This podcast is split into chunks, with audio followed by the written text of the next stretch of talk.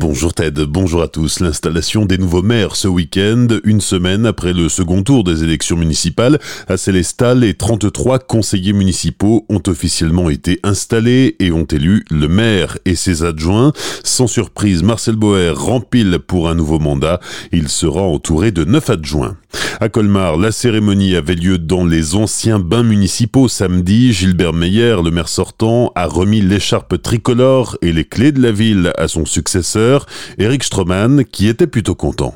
On dit souvent, et en tout cas c'est les Français qui le reconnaissent, que le mandat de maire est certainement le plus beau mandat de la République et je suis très heureux de devenir le premier magistrat de, allez, allons-y, de l'une des plus belles, sinon la plus belle ville de France. C'est un moment de joie avec une transmission qui s'est très bien passée avec mon prédécesseur qui a pris la peine de venir me remettre l'écharpe et même si nous avions évidemment des différends, je crois que c'est aussi un moment important pour lui. Ça couronne 25 ans d'engagement au service de cette ville et je suis suis très content que ça se passe de manière très sereine, à la fois avec mes prédécesseurs, mais aussi au sein du conseil municipal, puisque vous l'avez vu, euh, tous les adjoints ont été élus à l'unanimité, ce qui donne une bonne impulsion, une bonne idée pour travailler tous ensemble dans l'intérêt de la ville. Comme il l'avait plusieurs fois proposé pendant la campagne, le nouveau maire souhaitait que l'opposition puisse avoir un adjoint. C'est désormais chose faite. Frédéric Hilbert, le candidat Europe Écologie Les Verts, a été élu comme adjoint pour ce nouveau mandat. On a toujours été une opposition constructive, c'est-à-dire on faisait, on proposer des choses. On n'était jamais dans un conflit de personnes, mais plutôt dans une position de proposition. Bah là, en tant qu'adjoint, ça sera peut-être plus facile de proposer des choses et de les réaliser. Après, on verra. Il y a un changement de municipalité, il y a un, changement d'ambiance euh, au niveau de la mairie. On va pas préjuger de l'avenir. Hein. Cette main a été tendue, on l'a prise, on l'a acceptée.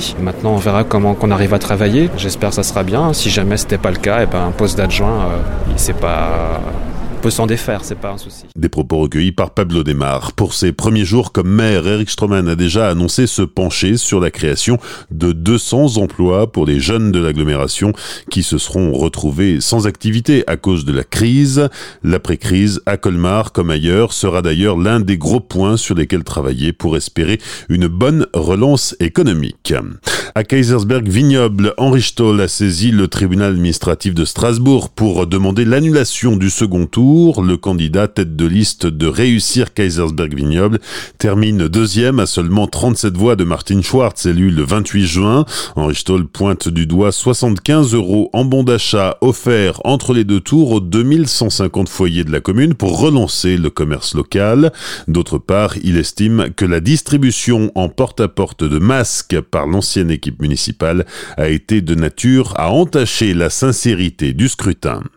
Un homme tente de s'emparer de l'arme d'un policier. Les faits ont eu lieu samedi soir à Colmar, tandis que la brigade anticriminalité intervenait pour un tapage nocturne rue de Lille. Il s'agissait d'une dispute familiale dont l'un des membres a d'abord tenté de donner un coup de tête à l'un des hommes de la BAC. Les trois autres policiers ont réussi à maîtriser l'individu qui a cherché à s'emparer de l'arme de service de l'un des policiers. Placé en garde à vue, le jeune homme a été entendu hier matin, remis en liberté. Il devra prochainement s'expliquer devant un juge. Trois jours de chantier à compter d'aujourd'hui pour réparer un élément du pont qui enjambe la départementale 415 à Wolfganzen. La corniche a été endommagée par un camion hors gabarit. Pour faciliter l'intervention des ouvriers, la RD 415 est fermée dans le sens Allemagne vers Colmar jusqu'à mercredi inclus, de jour comme de nuit. Une déviation est mise en place pour les 11 000 véhicules qui empruntent cet axe Bonne matinée et belle journée sur Azure FM, voici la météo.